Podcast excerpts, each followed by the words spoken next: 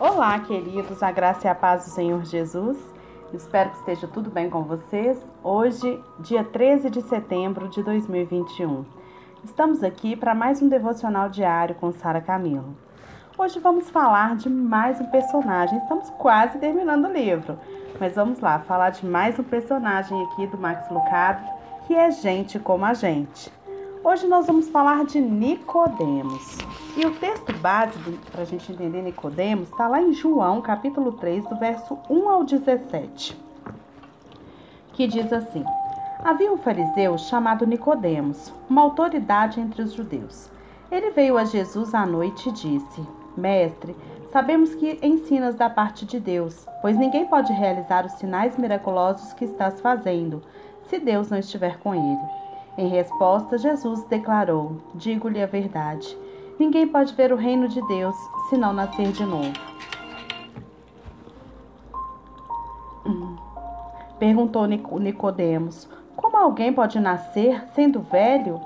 É claro que não pode entrar pela segunda vez no ventre da sua mãe e renascer. Respondeu Jesus: Digo-lhe a verdade. Ninguém pode entrar no reino de Deus se não nascer da água e do espírito. O que nasce da carne é carne, mas o que nasce do espírito é espírito.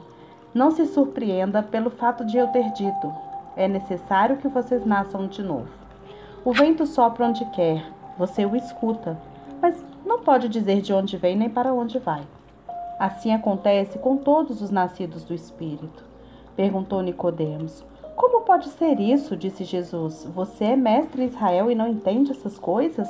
Assegure-lhe que nós falamos do que conhecemos e testemunhamos do que vimos, mas mesmo assim vocês não aceitam o nosso testemunho.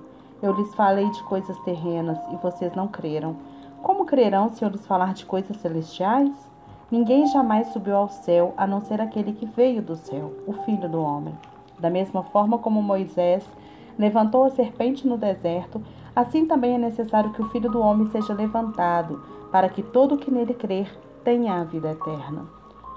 Porque Deus amou o mundo de tal maneira que deu o seu Filho unigênito para que todo aquele que nele crer não pereça, mas tenha vida eterna. Pois Deus enviou o seu Filho ao mundo, não para condenar o mundo, mas para que este fosse salvo por meio dele. Max Lucado dá o nome a esse capítulo de a conversa mais famosa da Bíblia. Ele está esperando nas sombras. A escuridão fornece a cobertura que cobiça.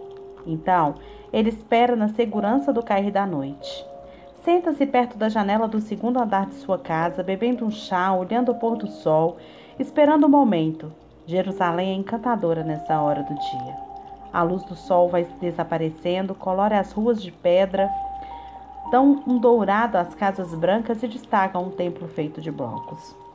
Nicodemos olha para os telhados, para a gigantesca praça, reluzente e resplandecente. Ele caminhou pelo pátio naquela manhã.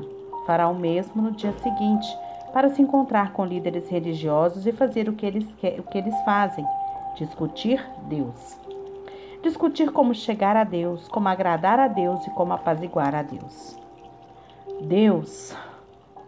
Os fariseus conversam sobre Deus e Nicodemos se senta entre eles debatendo, considerando, resolvendo problemas e dilemas. Amarrar as sandálias no sabá? Alimentar as pessoas que não trabalham? Divorciar-se da esposa? Desonrar os pais? O que fala Deus? Nicodemos precisa saber. É seu trabalho. Ele é um homem santo e lidera homens santos. O seu nome aparece na lista da elite dos estudiosos da Torá.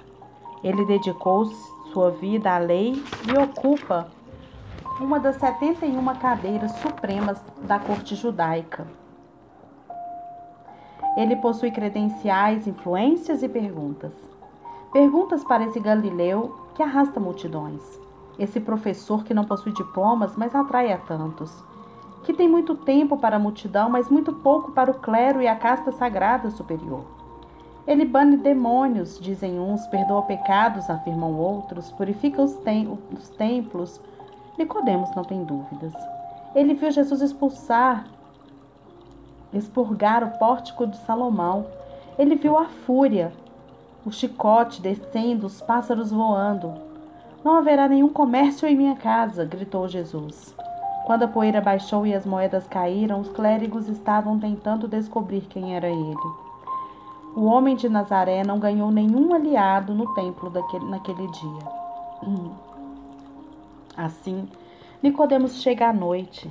Seus colegas não sabem da reunião. Eles não entenderiam. Mas Nicodemos não consegue esperar até que esse dia chegue. Quando a escuridão toma a cidade, ele sai, caminha escondido pelas ruas de pedra, passa por servos acendendo as lamparinas nos pátios e toma um caminho que termina na porta de uma casa simples. Jesus e os seus seguidores estão ali. Foi o que lhe contaram. E Nicodemos bate na porta. A sala barulhenta se silencia quando ele entra. Os homens são trabalhadores do cais e coletores de impostos, desacostumados com o mundo dos altos estudiosos. Eles trocam de cadeiras, Jesus aponta uma delas para o visitante. Nicodemos se senta e inicia uma das mais famosas conversas bíblicas. Mestre, sabemos que ensinas da parte de Deus, pois ninguém pode realizar sinais miraculosos que estás faz... com...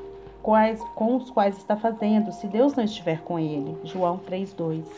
Nicodemos começa com, com aquele, sabe? Como se dissesse: Fiz minha lição de casa, seu trabalho me, me pressiona. Ouvimos uma saltação parecida de Jesus, e eu ouvi falar de você, Nicodemos. Esperamos e Nicodemos pensa que se seguirá uma conversa hospitaleira. Nada disso. Jesus não faz menção alguma ao status VIP de Nicodemos, suas boas intenções ou credenciais acadêmicas, não porque não existam, mas porque no algoritmo de Jesus não tem importância. Ele apenas declara: Ninguém, Nicodemos, ninguém pode ver o reino de Deus se não nascer de novo. Vejam a divisão continental da escritura, a linha internacional que divide a fé. Nicodemos está de um lado, Jesus e os outros, do, Jesus do outro e Cristo não morde a língua para mostrar as diferenças. Nicodemos habita uma terra de bons esforços, gestos sinceros e trabalhos duros. Dar a Deus o melhor de si é sua filosofia e Deus faz o resto. A resposta de Jesus?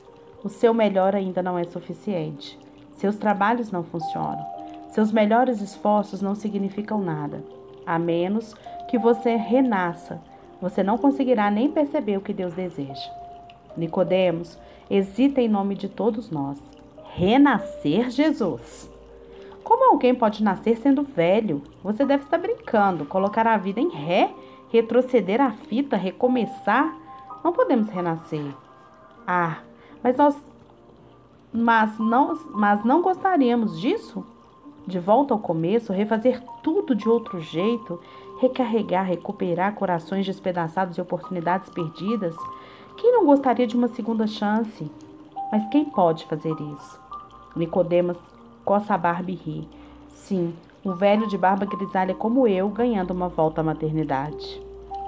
Jesus não sorri. Digo-lhe a verdade. Ninguém pode entrar no reino de Deus se não nascer da água e do Espírito. Verso 5. Neste momento, o vento sopra algumas folhas através da porta ainda aberta. Jesus pega uma no, do chão e a segura. O poder de Deus trabalha como, como aquele vento, explica ele. Os corações nascidos nascem do céu. Ninguém pode desejar, merecer ou criar um. Renascimento inconcebível. Deus cuida da tarefa, do começo ao fim.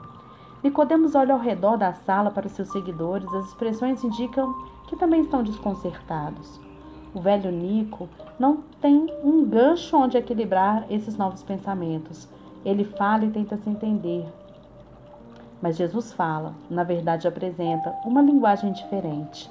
Não é o trabalho de homens e mulheres, mas é um trabalho de Deus. Renascer. O nascimento, por definição, é um ato passivo. A criança dentro do útero não contribui em nada com o parto. A alegria pós-parto celebra o trabalho da mãe. Ninguém dá importância ao que a criança fez. Ótimo trabalho, pequenino. Não deu uma chupeta a ele? Não, deu uma chupeta a ele, não uma medalha. A mãe merece o ouro. Ela é que faz todo esforço. Ela empurra, agoniza e dá a luz. Bom, vamos pensar até aqui. Nicodemos, um estudioso da lei, um fariseu, se encontra ali às escondidas com o mestre para entender o que era necessário para o reino de Deus. E o Senhor fala para ele que para entrar no reino de Deus é necessário que nasça novamente. Muita gente entende esse versículo de uma forma sem estudar o contexto dele. E por vários caminhos se levam à interpretação desse versículo. Mas o nascer de novo não é nascer em carne e osso, não é uma nova vida após a morte. Na verdade, o que Jesus está dizendo para Nicodemos aqui, eu custei entender. Eu só entendi quando eu passei, quando eu passei por essa nova vida. Só o dia que aconteceu comigo que eu entendi, porque eu era uma das pessoas mais críticas com esse versículo. E eu levava ele para um lado totalmente diferente do que é realmente o que a Bíblia ensina. Eu achava impossível alguém renascer, renascer na terra, mas aconteceu comigo. E no momento que aconteceu comigo, eu, Sara, eu pude entender o que Jesus quis dizer para Nicodemos. Ele não fala de um renascer carne e osso, mas ele fala de um renascer no espírito. Renascer no espírito é o momento em que você permite que o seu a sua natureza morra e o espírito de Deus renasça através de você, que você renasça através do espírito de Deus. Então é esse renascer que Nicodemos, que Jesus fala para Nicodemos e que ele não entende.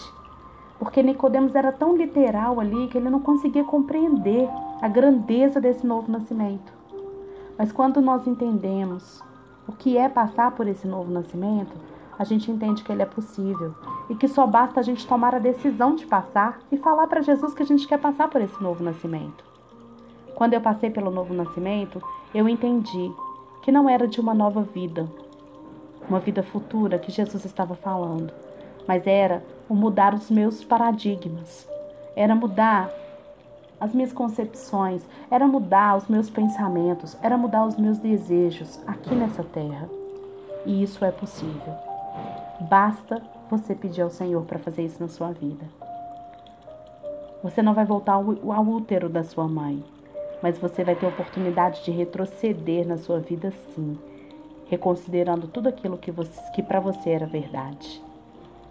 É muito tremendo e eu te convido a experimentar nesse dia renasça em Cristo.